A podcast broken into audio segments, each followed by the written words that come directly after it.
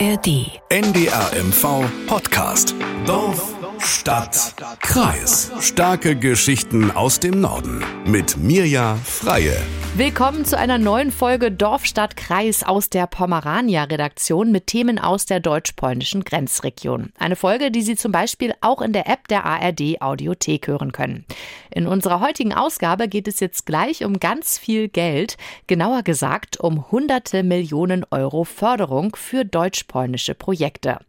In dem Zusammenhang hört man dann viel und oft die Schlagworte wie Interreg, Europaregion, Kommunalgemeinschaft, Pomerania.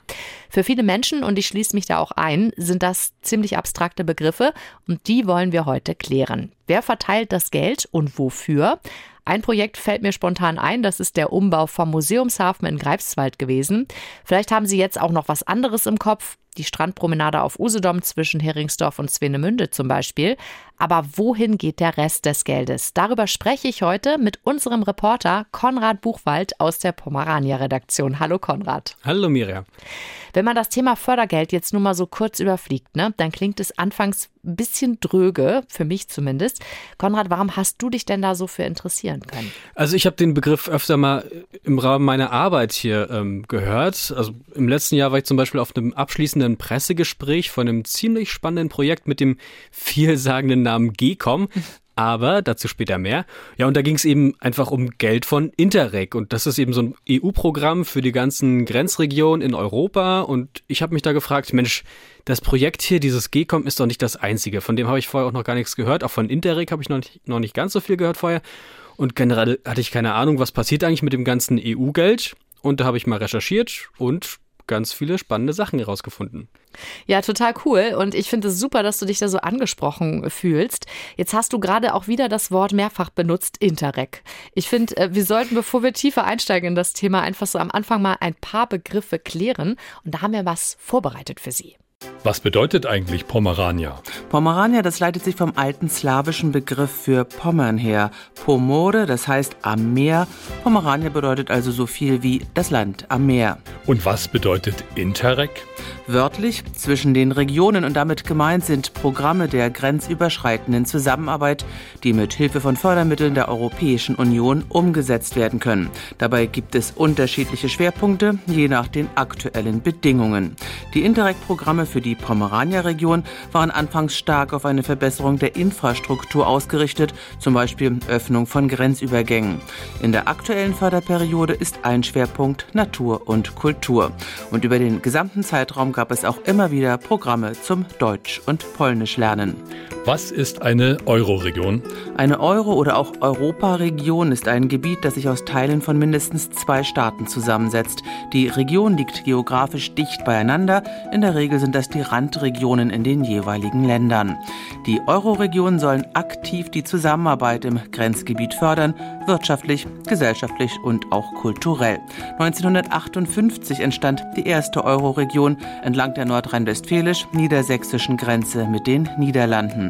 Insgesamt gibt es in Deutschland aktuell fast 30 Euro-Regionen.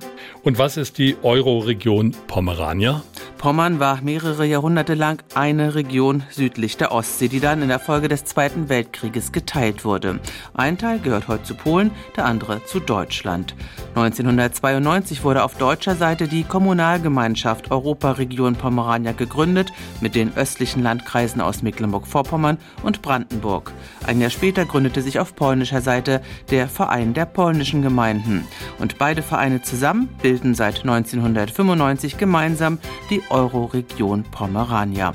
Das Gebiet umfasst rund 35.500 Quadratkilometer und dort leben etwa 2,7 Millionen Menschen.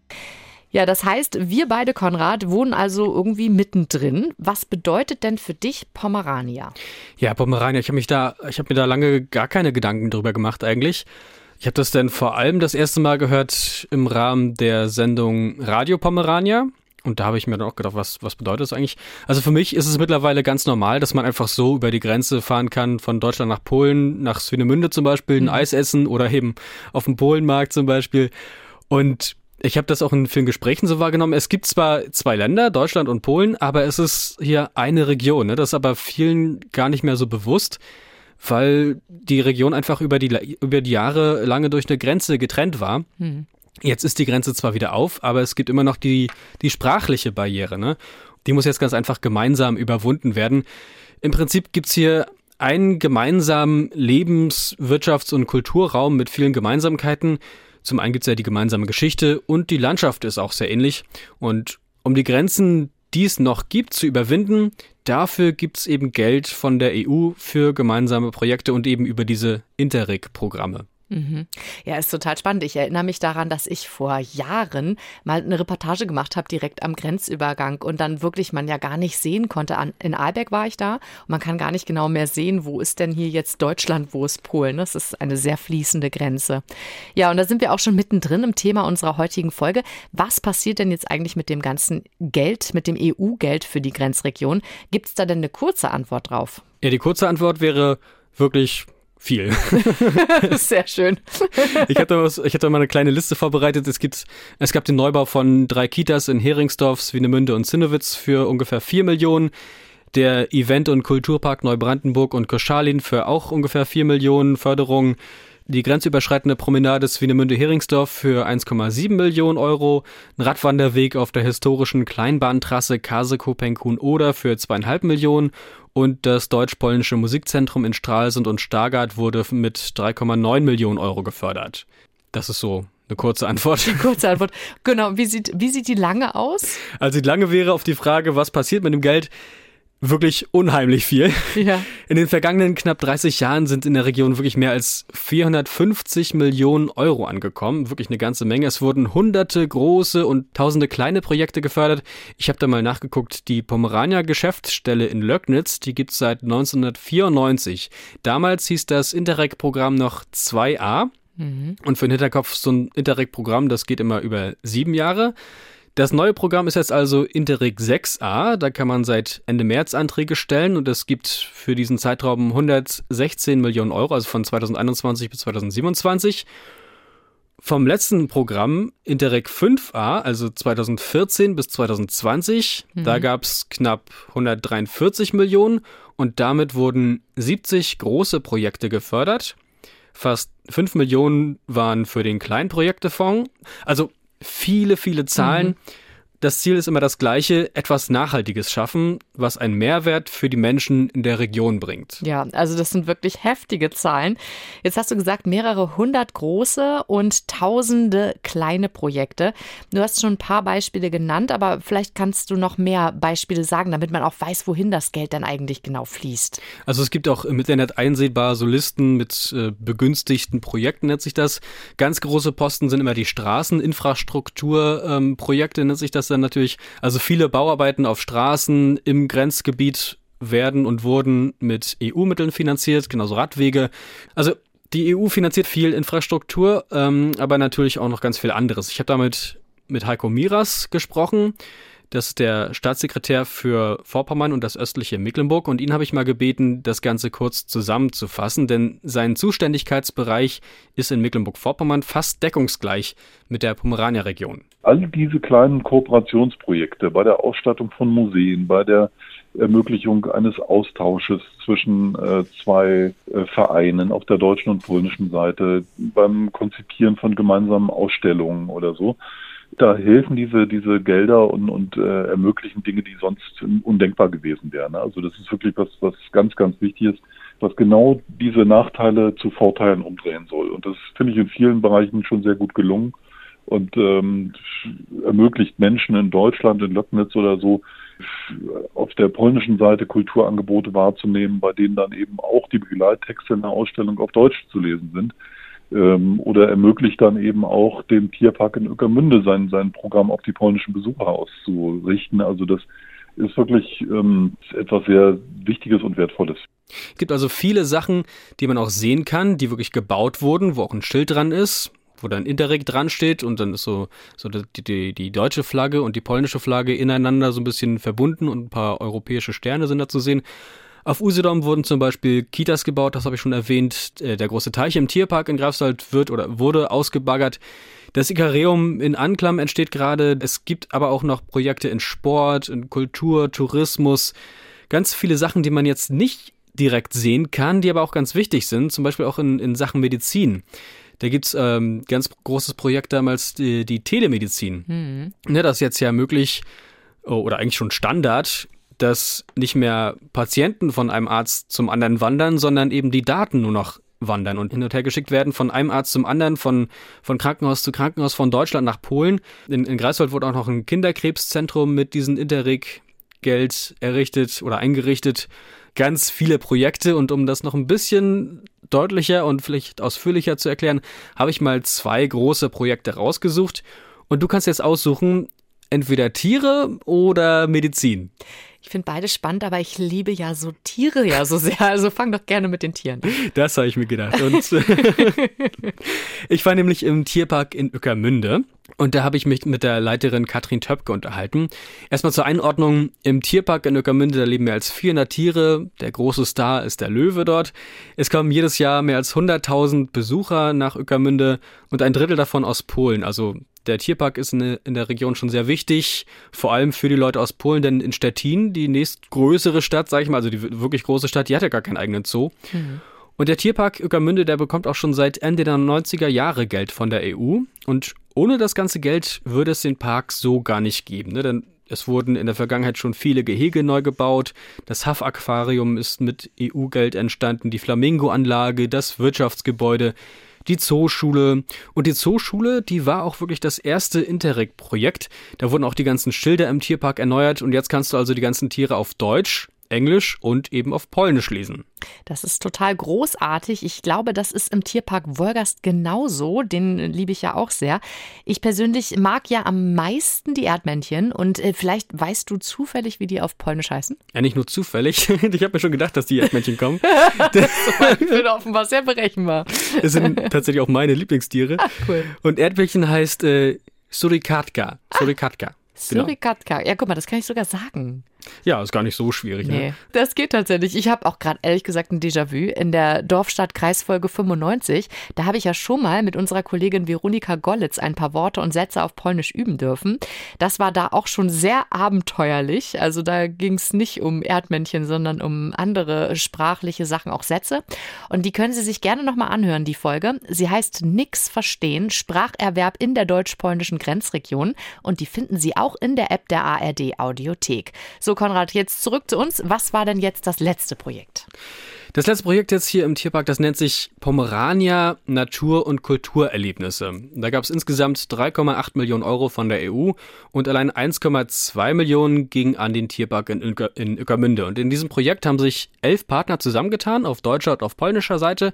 Und überall wurden Erlebnisbereiche geschaffen, um eben die touristische Saison zu verlängern. Also dass nicht nur im Oktober dann Sense und dann kommt keine mehr, sondern auch im, mhm. im Herbst und im Frühjahr Angebote zu haben, um die Leute anzulocken und damit sich die Besucher eben wohlfühlen und gerne kommen. In Ueckermünde wurde zum Beispiel ein Erlebnisbauernhof geschaffen mit Kaninchengehege und einer Traktorbahn und eine begehbare Wellensittichvoliere, 800 Quadratmeter groß. Und da kann man jetzt also rein und die Vögel füttern. Und die offizielle Eröffnung ist zwar erst am, am 22. April, also das ist wirklich alles noch ganz neu. Mhm. Das Projekt ist gerade erst abgeschlossen, aber man kann da jetzt als Besucher auch jetzt schon rein. Du sagtest, es sind elf Partner. Wer sind denn die anderen? Also neben Öckermünde gibt es noch sechs insgesamt in Deutschland und vier in Polen. Mhm. Du brauchst halt für so eine Interreg-Förderung immer mindestens einen Partner auf polnischer Seite oder wenn du in Polen beantragst, auf in Deutschland natürlich, also mhm. immer einen aus dem, aus dem Nachbarland. In Deutschland gibt es zum Beispiel noch den Wiesenpark in Pretenow auf Usedom. Da wurde ein äh, Eiszeitpark und ein neues Gehege gebaut. Äh, die Stadt Dagun ist Partner. Dort wurde die Klosteranlage gesichert und die ganze Anlage wirklich begehbar gemacht. Die Forstsamendarre in Jatznik, da gibt es eine neue Ausstellung, eine interaktive Ausstellung, da kann man richtig gut mitmachen. Äh, der Zoo Eberswalde, ähm, da gibt es einen begehbaren Eiszeit-Erlebnispfad, richtig über die Gehege oben drüber. Mhm kann man sich die Tiere auch von oben angucken. Im Vogelpark Marlow wurde ein sogenanntes grünes Klassenzimmer eingerichtet und der Bereich, wo die Flugshows stattfinden, der wurde erneuert. Vor allem hinter der Bühne gibt es neue, neue Käfige für die Vögel und für die Leute einen neuen Bereich, damit die sich da auch wohlfühlen, die Tiere und die Menschen. In Polen sind es äh, zum Beispiel die Gemeinde Police. Da gab es ein Begegnungsprojekt in der Grenzregion mit Veranstaltungen, Workshops, Wettbewerben direkt am Stettiner Haff. In Libyen gibt es ein Umweltbildungszentrum und dort wurden Workshops und Tage der offenen Tür veranstaltet. Beim Verband der Städte und Gemeinden des Paseta-Flusses wurde ein Naturpark neu errichtet, ganz neu angelegt. Und im Dendrologischen Garten in, schwieriges Wort, Pschrelewitze. ja, wir bräuchten wieder Veronika, glaube ich. Genau. Sie hat mir das vorhin noch erklärt. Schrille Witze.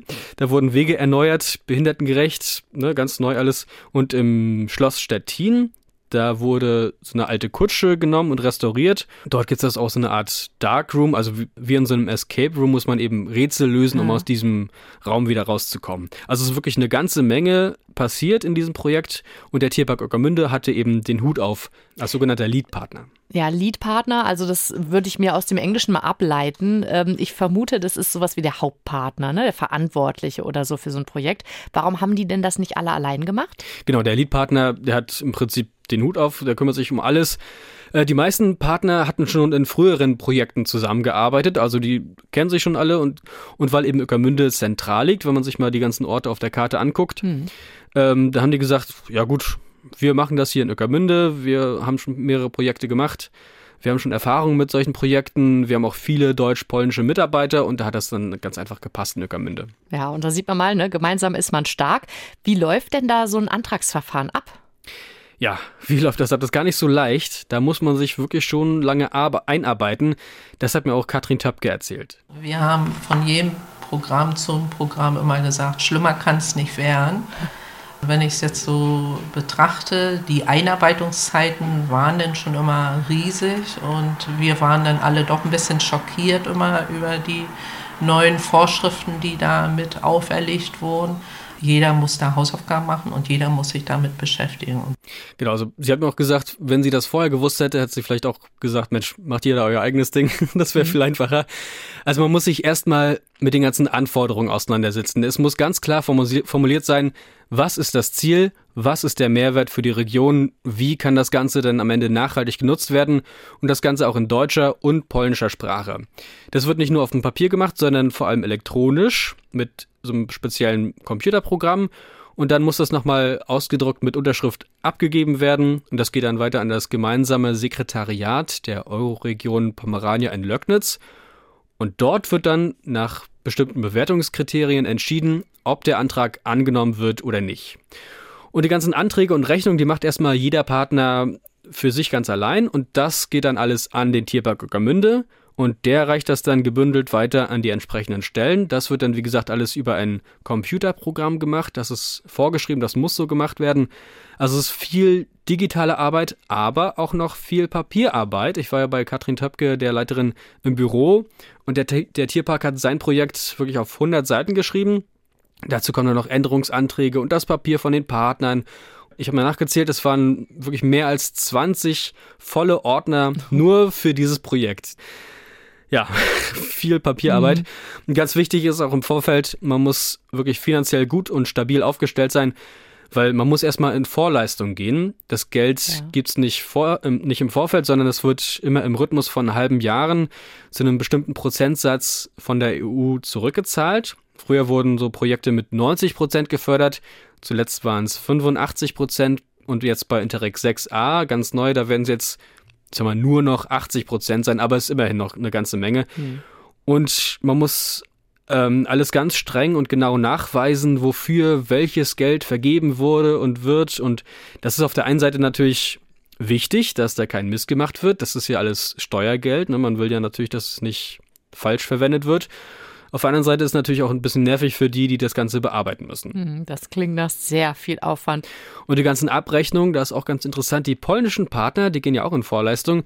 Und wenn die eine Abrechnung schreiben, dann geht es nach Tageskurs, weil die zahlen ja nicht in Euro, sondern in, in Slotty. Mhm. Und da ist es eben ganz wichtig, schnell zu sein damit sich der Kurs jetzt nicht zu sehr geändert hat. Sonst müssen wir entweder nachzahlen oder kriegen noch Geld zurück im besten Fall. Aber ja, also damit sich der Kurs nicht zu sehr geändert hat, bis das Geld kommt, muss man eben sehr schnell sein. Und das Ganze passiert alles noch neben der normalen Arbeit. Also wirklich viel Stress. Aber was mir Frau Töpke und auch eigentlich alle, mit denen ich geredet habe, gesagt haben, das Ergebnis entschädigt am Ende für den ganzen Stress, wenn man dann wirklich sieht, wie sich die Kinder freuen und die Besucher und alles neu angucken und alles da ist und man weiß, boah, das ist jetzt geschafft. Das steht jetzt auch erstmal eine Weile hier. Also das ist erstmal, da ist ein Haken hinter, da freuen wir uns. Hm, Glaube ich. Jetzt so viel zum Thema Tiere.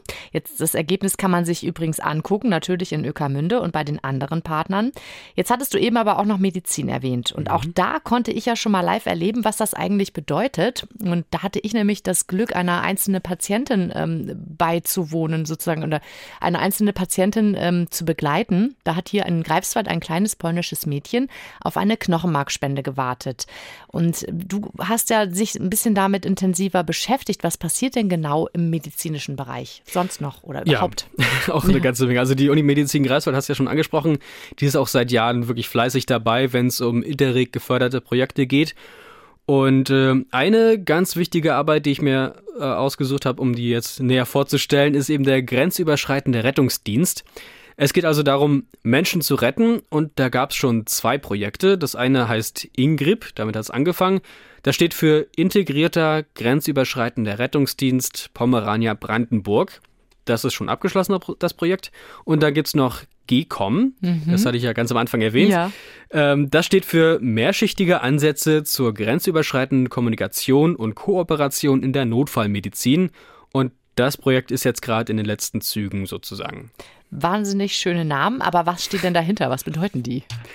Also es geht darum, ein Problem zu lösen und vor allem Menschen zu retten. Das Problem war, wenn jetzt ein Patient von Polen nach Deutschland oder von Deutschland nach Polen gebracht werden musste, aus welchen Gründen auch immer, in der Regel aber wegen einem Notfall, mhm. dann wurde der in der Vergangenheit einfach an der Grenze ausgeladen, komplett abgekabelt, eventuell wieder neu behandelt im neuen, im anderen Rettungswagen, weil die Rettungsteams sich ja untereinander gar nicht verstanden haben. Und mit Ingrip, dem ersten Projekt wurde erstmal geschaut, wie ist die Situation und welche rechtlichen Möglichkeiten gibt es? Welche gesetzlichen Grundlagen müssen also geschaffen werden? Im Endeffekt soll ja der Patient bei einem Notfall in das Krankenhaus kommen, das am dichtesten ist, am schnellsten erreichbar. Denn bei einem Notfall zählt eben jede Sekunde und es wurde geguckt, was muss passieren, um das alles umsetzen zu können. Hm, das ist ja auch schon absurd, wenn man sich das vorstellt. Ne? Man knickt, was weiß ich, jetzt im besten Fall knickst du um an der Strandpromenade in Aalbeck, bist aber in, in Polen eigentlich zu Hause und musst dann darüber gefahren werden. Was war denn jetzt genau dieses GECOM? Bei GECOM, da ging es dann um die Kommunikation und ums Zusammenarbeiten. Also ganz einfach gesagt, es ist im Prinzip ein Sprach- und Simulationstraining. Ganz wichtig für das Projekt sind die Leiterin Dorota Orsan und Marie-Louise Rübsam.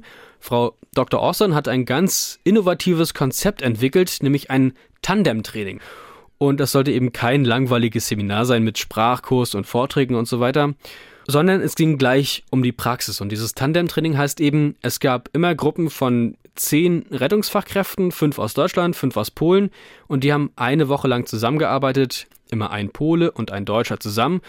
Und mit ganz speziellen Simulationspuppen haben sie dann gelernt, einen Patienten aufzunehmen, zu behandeln und an ein anderes Rettungsteam oder ein anderes Krankenhaus in dem jeweils anderen Land zu übergeben, jeweils auf der Sprache des Nachbarlandes. Der Vorteil ist dabei eben, die beiden Teampartner sind ja Muttersprachler und können sich also wunderbar bei Sprach also bei, bei Schwierigkeiten verbessern beim, beim Aussprechen. Das ist sehr sinnvoll. Wie gut können die denn am Ende die jeweilige Nachbarsprache? Also das, was Sie wissen müssen, das können die wirklich sehr gut am Ende. Das hat mir zumindest Frau Dr. Rübsam erklärt. Es ging jetzt also nicht darum, dass Sie am Ende eine Pizza bestellen mhm. können sollen. Das können Sie wahrscheinlich auch gar nicht. Sondern es ging darum, Sie sollen Patienten behandeln und eben Leben retten können. Ja, genau. Also in der Situation sozusagen die Sprache genau. beherrschen. Wie viele Trainings gab es denn? Können jetzt alle Rettungssanitäter in der Region das umsetzen? Ja, das wäre schön. Das ist natürlich das große Ziel am Ende. Aber so ist es leider noch nicht. Es wurden bestimmt 100 Rettungskräfte geschult direkt, aber profitiert haben am Ende noch viel mehr Leute, denn zum einen können ja die Teilnehmer, die dabei waren, ihr Wissen an die Kollegen zu Hause in der Station im direkten Umfeld weitergeben. Und es gibt auch immer die Möglichkeit, dass Rettungsteams auf die Menschen vom GECOM-Projekt zukommen und sagen, Mensch, ihr habt doch dieses Konzept entwickelt, ihr habt, ihr habt doch diese, diese speziellen Schulungen erstellt und, und diese, diese speziellen Puppen und so weiter. Das wollen wir auch, könnt ihr uns da weiter, weiterhelfen. Hm. Das ist also wieder das Nachhaltige, was vom Projekt bleibt, ne? Genau. In dem Fall das Konzept. Ne? Kann man so sagen. Ja, genau. Das, äh, jetzt müsste es nur noch darum gehen, dass das Ganze auch noch Normalität wird. Ne? Also, es, ja. dass das wirklich eine ganz normale Weiterbildung wird zum Beispiel. Ne? Denn in so einem Projekt, was nur ein paar Jahre geht, da kann man natürlich nur einen ganz kleinen Teil der Fachkräfte ansprechen. Und das sagt auch Marie-Louise Rübsam. Wir brauchen Lösungen, die nicht auf drei Jahre begrenzt sind, sondern die wirklich Systeme harmonisieren, zusammenbringen und gemeinsam weiterentwickeln. Eine Idee ist gut, ein Projekt von drei Jahren ist auch gut, aber wir sind verpflichtet, und das ist nicht nur eine Verpflichtung, die Interreg an uns stellt, sondern auch eine Verpflichtung, die wir an uns selber haben, dass nicht mit dem letzten Tag der, der, der Förderung diese Idee wieder in die Kiste kommt, die, der Deckel wird zugemacht und dann reden wir nicht mehr drüber, sondern das Ziel ist ja, dass gerade dann das losgeht und weitergeht und die Ideen weiter ähm, transportiert werden, dass es Katalysatoren gibt, die das weiter transportieren und dass wir so das Geld, was quasi die Förderung, die wir erhalten, auch nachhaltig der Bevölkerung zugutekommt. Ja, und um das Ganze fortzuführen, soll es auch im neuen Förderprogramm, also Interreg 6a, wie wir gelernt haben, da soll es wieder ein Projekt geben. Was ist denn da geplant? Da soll ganz einfach die, ja, die normale Bevölkerung, also Laien, mit einbezogen werden, die ja. jetzt nichts mit der Notfallversorgung zu tun haben.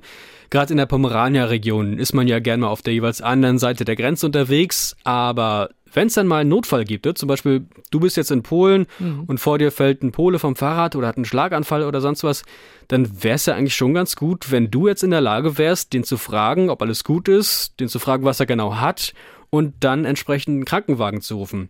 Aber das ist, wie gesagt, noch in der Planung.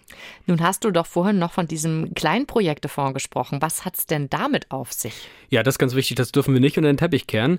Denn wie mir Andrea Gronwald, die Leiterin der Kommunalgemeinschaft in Löcknitz, erklärt hat, ist das doch das Herzstück der Indirektförderung. Ja, ganz einfach, weil die Menschen vor Ort sich einfach austauschen. Die Vorbehalte werden abgebaut. Es wird ganz einfach Vertrauen geschaffen mit dem kleinen Fonds. In allen Bereichen. Ob es in der Feuerwehr ist oder in den Gemeinden, also in der Verwaltung auch, in Sportvereinen und in den Schulen. Und das macht eben der kleine Fonds, die Begegnung. Die ganz einfache Begegnung der deutschen und der polnischen Bürger.